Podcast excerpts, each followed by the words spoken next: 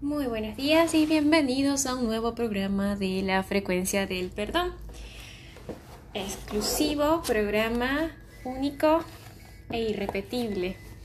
Es un programa diario y es para repasar y estudiar las lecciones que están en el libro llamado Un curso de milagros.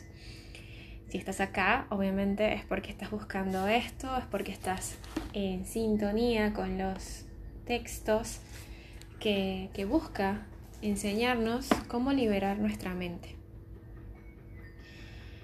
Te invito en este momento a que te coloques en las manos de Dios este, esta nueva lección. Ayer terminamos los repasos y ahora comenzamos una nueva, una nueva temporada de lecciones o una nueva tanda, por decirlo de alguna forma, que van a traer nuevos pensamientos y nuevas enseñanzas. El curso ha ido desmenuzando las creencias que, limitantes que hemos tenido nos está ayudando en, la, tanda anterior, más que nada a, aceptar el tema del perdón, a aceptar el tema del perdón y a, ver que, la mente es la única que está enferma. No sabemos qué nos va a traer ahora esta nueva, em, este nuevo grupo de lecciones, pero esperemos que esto nos ayude a ampliar estos conocimientos. Por lo tanto, eh, siéntate en silencio y pide guía, pide que, este momento sea mágico, que sea un momento de, consolidar las nuevas creencias, de consolidar las nuevas ideas que vamos incorporando poco a poco. Recuerda simplemente esto, que el, el, resumen del texto de estas 1500 páginas es simplemente que nada real puede ser amenazado, que nada irreal existe y en esto radica la paz de Dios. La lección 151 dice así, Todas las cosas son ecos de la voz que habla por Dios. Nadie puede juzgar basándose en pruebas parciales. Eso no es juzgar, es solo una opinión basada en la ignorancia y en la duda. Su aparente certeza no es más que una capa con la que pretende ocultar la incertidumbre. Necesita una defensa irracional porque es irracional, y la defensa parece ser sólida, convincente y estar libre de toda duda, debido a la incertidumbre subyacente. No pareces dudar del mundo que ves, no cuestionas realmente lo que te muestran los ojos del cuerpo. Tampoco te preguntas por qué te lo crees, a pesar de que hace mucho tiempo que te diste cuenta de que los sentidos engañan. El que creas lo que lo, lo que los ojos te muestran hasta el último detalle es todavía más extraño, si te detienes a pensar con cuánta frecuencia su testimonio ha sido erróneo. ¿Por qué confías en ellos ciegamente? ¿No será acaso por la duda subyacente que quieres ocultar con un alarde de certeza? ¿Cómo ibas a poder juzgar? Tus juicios se basan en el testimonio que te ofrecen los sentidos. No obstante, jamás hubo testimonio más falso que ese. Mas, ¿de qué otra manera podrías juzgar al mundo que ves? Tienes una fe ciega en lo que tus ojos en lo que tus ojos y tus oídos te reportan. Crees que lo que tus dedos tocan es real y que, te y que contienen la verdad. Esto es lo que entiendes y lo que consideras más real que el testimonio que da la eterna voz que habla por Dios mismo. Yo voy a hacer una pausa y esto me recuerda mucho a la primera lección, la lección del, del curso de milagros dice que nada real, nada de lo que veo en esta habitación tiene significado. Esas son las primeras lecciones. Si ustedes las recuerdan, eh, era como extraño, ¿no? Decir, wow, nada de esto tiene significado. Como algo que edificó el hombre, algo que ha hecho el hombre, algo que estamos viendo, algo que, hemos dotado de significado, eh, puede no tenerlo. Bueno, es precisamente esto. Nosotros con nuestros oídos, con nuestros ojos, con nuestro gusto, con nuestro tacto, nuestro olfato, juzgamos y, otorgamos prejuicios a ciertas situaciones. Pero esos mismos prejuicios y esas mismas ideas nos limitan. Nos limitan y nos hacen eh, perpetuar el error. ¿Cuántas veces no hemos juzgado incluso a Dios? Eh, hoy leía una, hoy escuchaba un audio, mejor dicho, que decía, yo soy Dios, yo soy Dios y estoy rodeada de dioses. Y lo que hacemos constantemente es juzgar. Juzgar y emitir opiniones que segregan emociones, emociones dañinas y que perpetúan el sufrimiento. Entonces lo que dice hoy esta lección es precisamente todas las cosas son ecos de la voz que habla por Dios. Y nos, y nos cuestiona.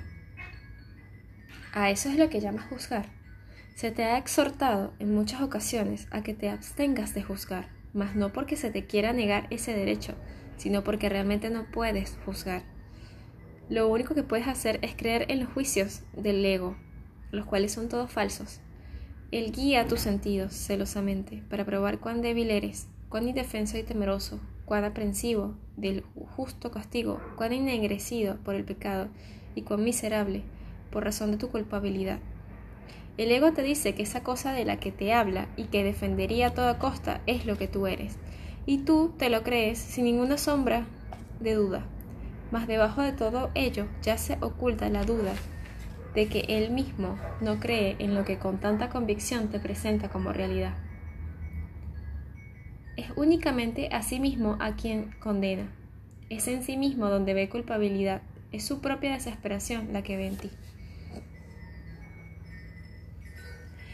No prestes oídos a su voz.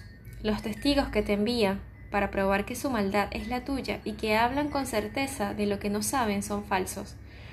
Confías ciegamente en ellos porque no quieres compartir las dudas que su amo y señor no puede eliminar por completo. Crees que dudar de sus vasallos es dudar de ti mismo.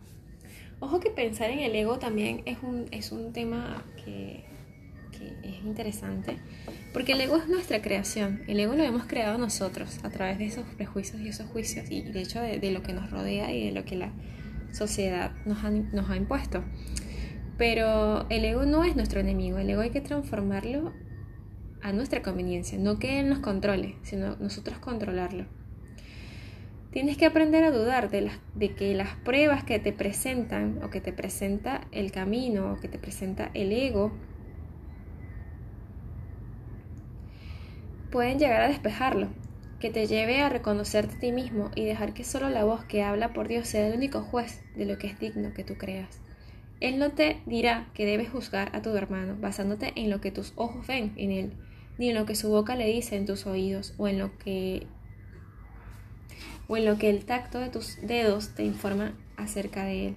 Él ignora todos esos inútiles testigos que no hacen sino dar falso testimonio del Hijo de Dios. Solo reconoce lo que Dios ama y en la santa luz de lo que él ve, todos los sueños del ego con respecto a lo que tú eres se desvanecen ante el esplendor que contempla. Fíjate que ese precisamente siempre nos están diciendo que no juzguemos al otro, pero nos dicen eso desde un punto de vista en el que solo Dios puede juzgar, solo Dios puede decirte lo que eres, solo Dios te puede condenar. Es más, estamos nosotros condenando a Dios con una idea falsa porque creemos que Él nos condena a nosotros. Entonces precisamente lo que dice Él acá es que nosotros tenemos un esplendor que viene de Él, que viene de su mente, y que no podemos juzgar, porque no, no es que no tengamos la facultad, eso es lo que no tiene sentido, no tiene sentido que tú juzgues al Hijo de Dios, no tiene sentido que dejes de verlo como realmente es, que dejes de contemplarlo con todo ese esplendor, que con, con todo ese esplendor que sale de Él. Deja que Él sea el juez de lo que eres, pues es su certeza la duda en su certeza la duda no tiene cabida, ya que descansa en una certeza tan grande que ante su faz dudar no tiene sentido. Cristo no puede dudar de sí mismo. La voz que habla por Dios tan solo puede honrarle y deleitarse en su perfecta y eterna impecabilidad. Aquel a quien él ha juzgado no puede sino reírse de la culpa, al no estar ahora dispuesto a seguir juzgando con los juguetes del pecado, ni hacerle caso a los testigos del cuerpo al encontrarse extático ante la santa faz de Cristo. Así es como Él te juzga. Acepta su palabra con respecto a lo que eres, pues Él da testimonio de la belleza de tu creación y de la mente cuyo pensamiento creó tu realidad. ¿Qué importancia puede tener el Hijo, el cuerpo, para aquel que conoce la gloria del Padre y la del Hijo? ¿Podría acaso, acaso oír los susurros del ego? ¿Qué podría convencerle de que tus pecados son reales Deja mismo que Él sea el juez de todo lo que parece acontecerte en este mundo. Sus lecciones te permitirán cerrar la brecha entre las ilusiones y la verdad. Él eliminará todo vestigio de fe que hayas depositado en el dolor, los desastres, el sufrimiento y la pérdida. Te dará la visión que puede ver más allá de estas sombrías apariencias y contemplar la dulce, dulce faz de Cristo en todas ellas. Ya no volverás a dudar de que lo único que te puede acontecer a ti, a quien Dios ama, son cosas buenas, pues Él juzgará todos los acontecimientos y te enseñará la única lección que todos ellos encierran. Esto nos, me vuelve otra vez, hay una película que si de casualidad te llegas a topar con ella, vela. Se llama La cabaña. En la cabaña a, un muchacho que perdió su hija en, un accidente. En realidad en un accidente, la niña es secuestrada ¿no? y, asesinada. Bueno, él no se perdona nunca eso porque se siente culpable y de alguna manera culpa a Dios, lo juzga, le dice, ¿cómo pudiste dejar que eso ocurra? Y cuando él va a la cabaña donde su hija muere, él se encuentra con tres personas con, no, con cuatro. Eh, bueno, y una de ellas, que es la última, es, cuando él se da cuenta del juicio, el juicio que ha hecho contra Dios, el juicio que, siempre está haciendo cuando que las cosas que suceden no son su culpa. No es que nosotros tengamos que atribuirle, eh, ¿cómo decir? la, la, culpa de todos los males de la tierra, de las guerras, que eso lo hace mucha gente y eso hasta incluso en algún momento lo hice yo también. Eh, no puedes hacer eso porque todo lo que vemos ha sido creación del hombre, pero es en la expiación, que la expiación es el profundo perdón, es el perdón verdadero, es donde nosotros logramos, logramos ver las cosas como realmente son. Logramos ver que, que todo, cuanto malo que parezca, en realidad ha sido un acuerdo y nada puede ser diferente a lo que es. Puede llegar a ser lo futuro y va a llegar un momento en el que lo va a ser. Pero todo lo que ocurre, todos los acontecimientos que pasan, tienen que ser y son como es. Tienen que ser así. Entonces cuando uno llega a esa aceptación, hay una aceptación, un acuerdo que nuestro yo superior de alguna manera hizo que viviéramos esas experiencias, no porque no porque quiera castigarnos, sino porque nuestra alma de alguna manera tiene que llegar a ese entendimiento. Estamos en un aprendizaje, pero no quiere decir que Dios lo haya hecho porque quiere castigarnos. No. Quiere decir que estas cosas suceden porque nosotros las hemos permitido por alguna razón. Entonces cuando juzgamos, estamos errando, estamos en un lugar que no es y que no nos corresponde. Porque solo Dios podrá seleccionar los elementos en ellos que representan la verdad e ignorará aquellos aspectos que solo reflejan sueños fútiles. Todos esos sueños son fútiles. No, no tienen sentido. Desde el único marco de referencia que tiene, el cual es absolutamente íntegro e infalible, reinterpretará todo lo que veas, todos los acontecimientos, circunstancias y sucesos que de una manera u otra parezcan afectarte, y verás el amor más allá del odio, la inmutabilidad medio del cambio, lo puro en el pecado y solo la bendición del cielo sobre el mundo.